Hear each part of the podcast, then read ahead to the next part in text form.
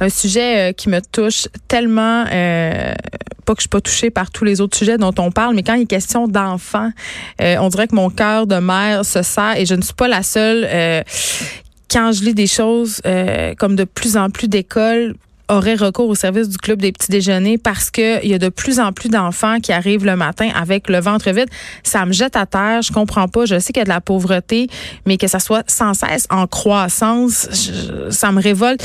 Je parle avec euh, Tommy Kulchik, qui est directeur général du club des petits déjeuners. Bonjour. Bonjour. Écoutez, euh, je dis, je dis que ça me décourage, que, ça, que mon cœur se serre. Je pense que c'est le cas de la majorité de la population. Euh, pourtant, on apprenait cet hiver, on en a parlé ici aux effrontés, que l'indice de défavorisation des quartiers montréalais tente à diminuer quand même. Les gens sont moins pauvres ou c'est pas vrai? Ben, écoutez, il y a un changement, c'est sûr, dans les quartiers, euh, mais vous savez, au Québec, les, écoles qui ont la cote 8, 9, 10, c'est là où il y a le taux de défavorisation euh, le plus élevé. Euh, nous sommes présents, nous, dans 380 écoles au Québec où le taux est très élevé, mais il reste encore, par exemple, au Québec, à rejoindre plusieurs écoles. Il y a près de 550 écoles encore qui demeurent, même si le taux parfois change au niveau des statistiques, au sein même de l'école, il reste encore un bassin d'enfants qui ont besoin d'aide. Oui, parce que c'est la gentrification qui fait changer ça. Les revenus montent, mais les gens pauvres restent, ils sont encore là. Exactement. Et on est fiers de dire, on, approche de notre 25e euh, année de, en place au niveau du club. On ne s'est jamais désengagé lorsqu'on est en place. On offre un service indépendamment que le, les stats changent d'un pour cent. On va continuer d'être présent et on est toujours présent. Mais euh, comme j'ai dit, euh, l'entrée scolaire, ça veut dire aussi la réouverture des programmes des petits déjeuners. Euh, et grâce à ce qui se fait en ce moment, puis je dois le rappeler, les gens se demandent toujours comment on peut faire une différence. Mais la seule raison que nous, on a pu servir 1,9 million de déjeuners supplémentaires comparativement à l'année précédente, c'est parce que à l'entrée scolaire, euh, chez Bureau en gros, jusqu'au 7 septembre, on va vous demander, voulez-vous rajouter un déjeuner à votre euh, votre liste d'achats? J'ai vu ça hier quand je suis allé faire les, dernières emplettes de maman de dernière minute. Oui, oui, oui. Alors, chez, chez, chez Bureau en gros, c'est jusqu'au 7 septembre mais par la suite, c'est chez Costco et Walmart à partir du 9 et du 12 septembre.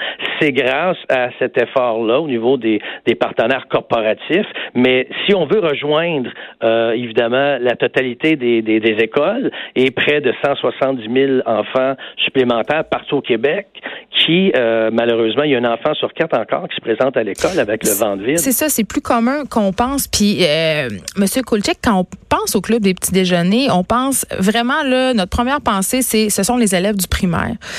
Mais, tu sais, bien logiquement, si on déjeunait pas au primaire, il y a des fortes chances pour que ce soit la même chose au secondaire, là.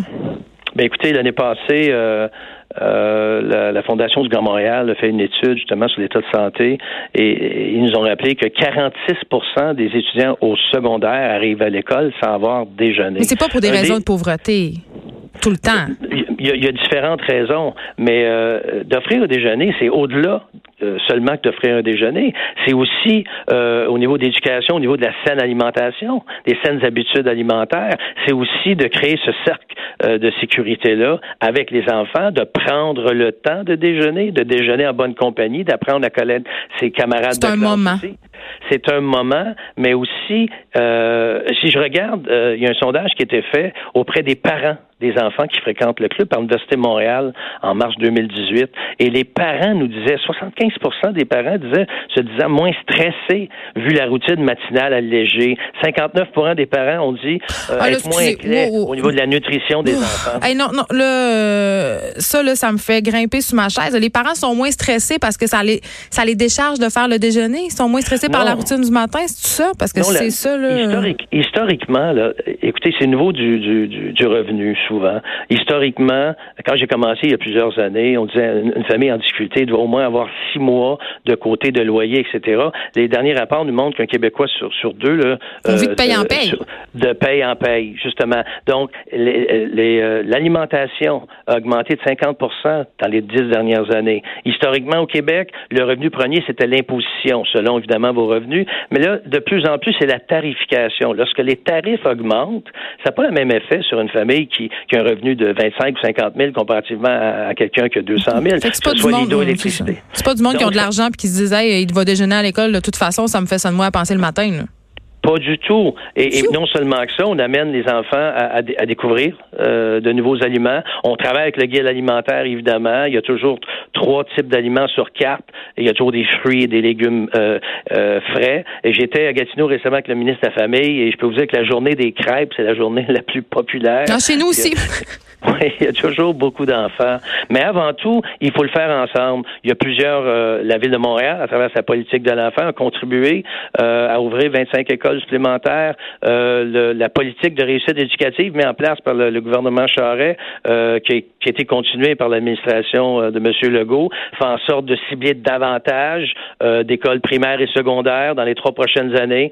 et évidemment, les partenaires corporatifs, comme j'ai dit, Bureau en gros jusqu'au 7 et Costco et Walmart à partir du 9 au 12 font en sorte qu'on peut euh, dire oui aux écoles qui en font la demande et Dieu sait qu'il y, a encore beaucoup de besoins. Puis c'est quoi justement euh, parce que évidemment tout le monde veut donner les répercussions pour un élève qui déjeune pas le matin sont quand même assez grandes là, au plan académique. Ben écoutez, tous les, toutes les études le démontrent. un enfant qui ne peut pas euh, se concentrer, on veut qu'il se concentre sur ce qu'on leur offre au niveau d'éducation, au niveau de se concentrer sur sur l'état d'âme qu'ils ont parce qu'ils ont le ventre vide. Euh, toutes les études le démontrent. Un enfant qui a déjeuné, c'est le premier repas de la journée, peut euh, se concentrer davantage, écouter davantage et certainement contribuer à sa réussite et surtout contribuer au développement de son plein potentiel. Merci beaucoup. Donc, c'est jusqu'au 7 septembre dans les bureaux, en gros, et après, ce sera chez Costco, on l'a dit. Costco et Walmart à compter du 9 et 12. Alors, euh, faites une différence dans la vie des enfants lors de vos achats. Merci, Monsieur Kolchik. Vous êtes directeur général du Club des petits déjeuners. On s'arrête un instant. Émilie Ouellette est là après la pause.